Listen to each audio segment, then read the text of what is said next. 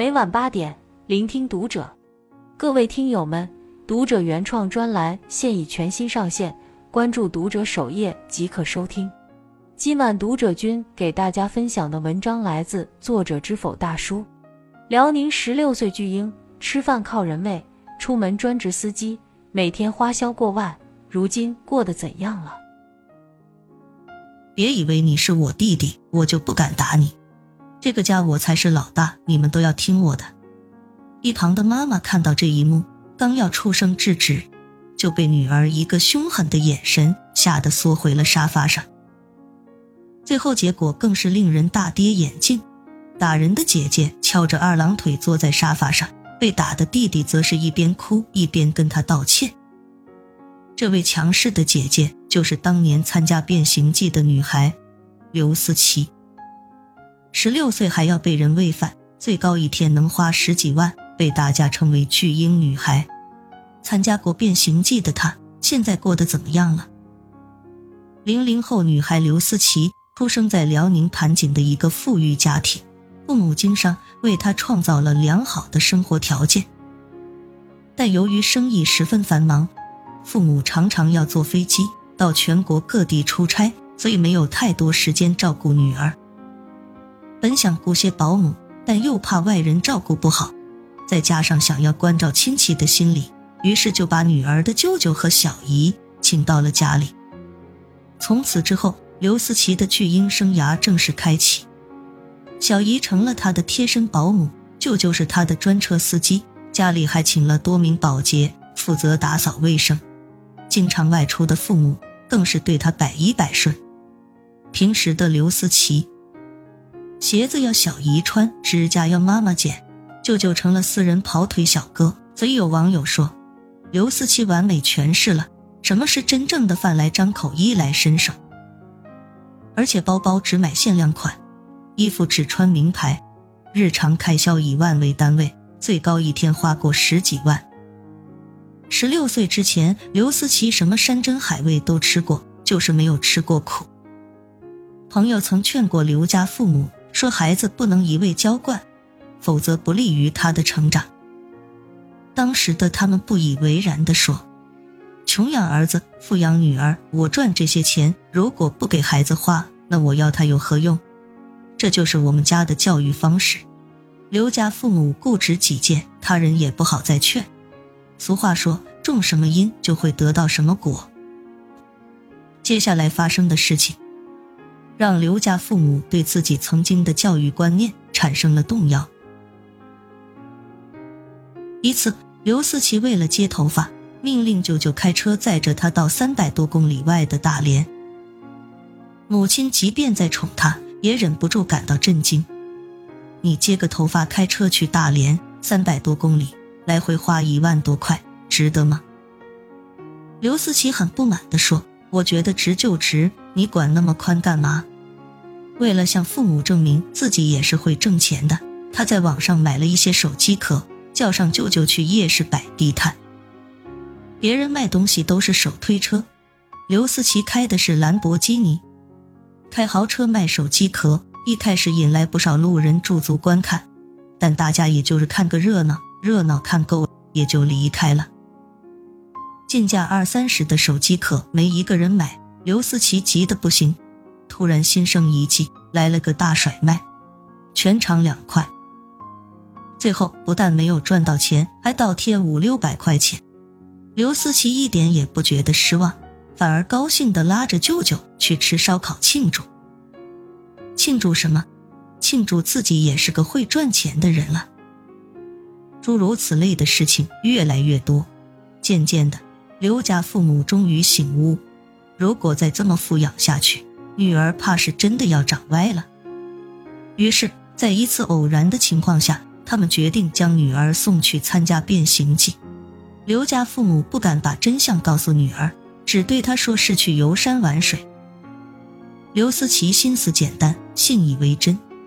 一大家子人忙前忙后的为他收拾行李，依依不舍地说：“孩子到了山里要好好照顾自己。”小姨端着碗心疼地说：“来多吃点，到了那里就没人喂你了。”被兴奋冲昏了头的刘思琪不耐烦地说：“你们真麻烦，我走了。”就这样，跟随着《变形记》节目组，刘思琪开启了自己的好奇之旅。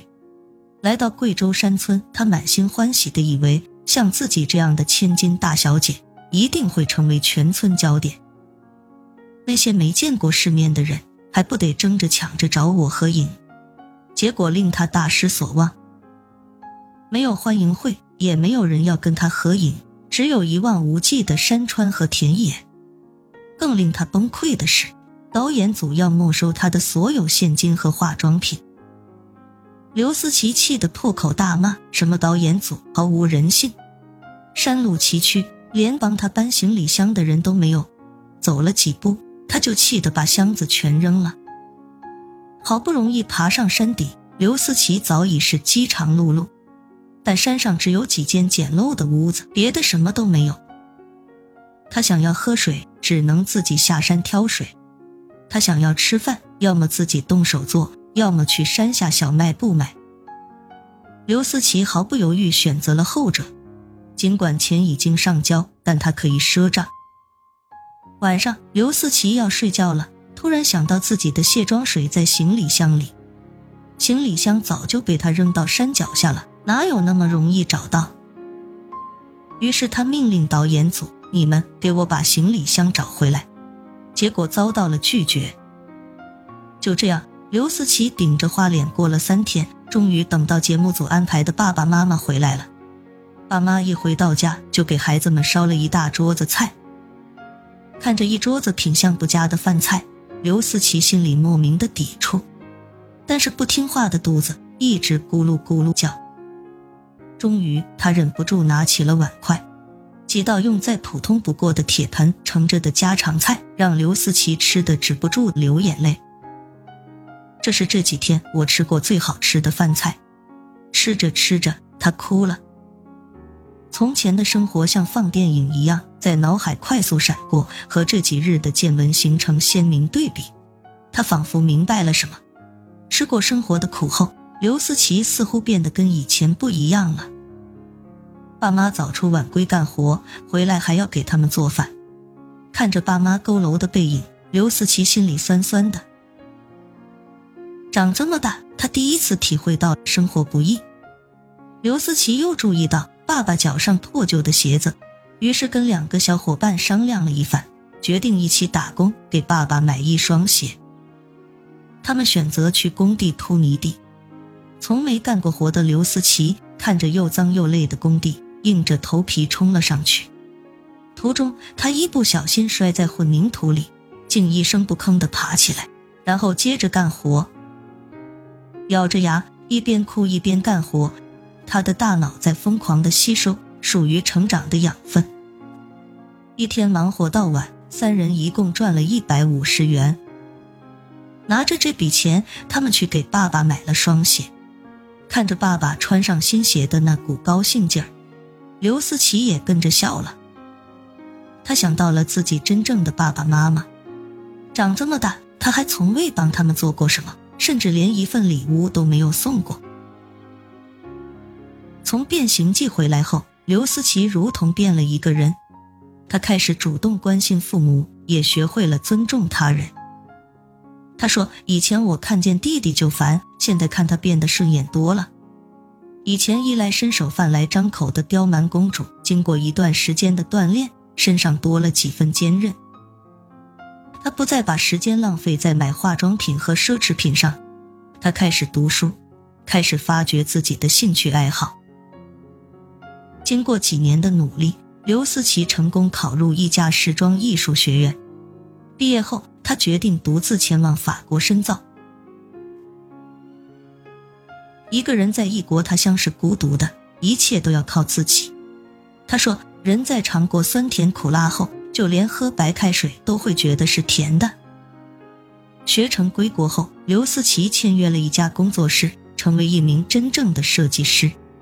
如今的他寻到了生活的意义和自己的价值，并为之努力奋斗着。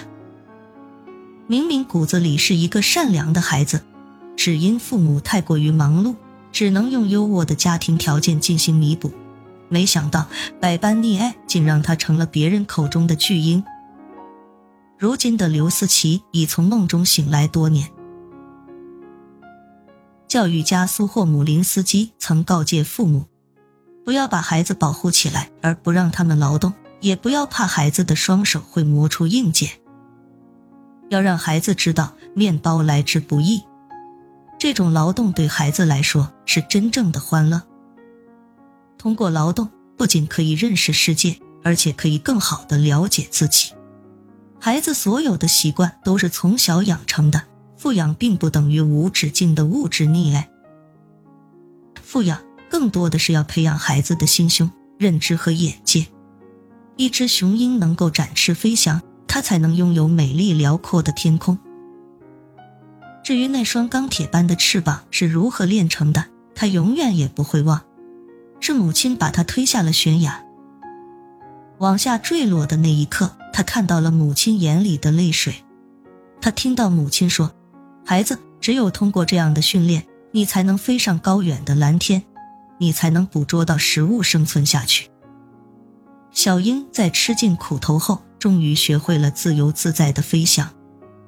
孩子终究会长大，也会有自己的人生。别爱太满，物极必反。学会放手，就是我们能够给孩子最好的爱。关注读者，感恩遇见，听友们，我们下期见。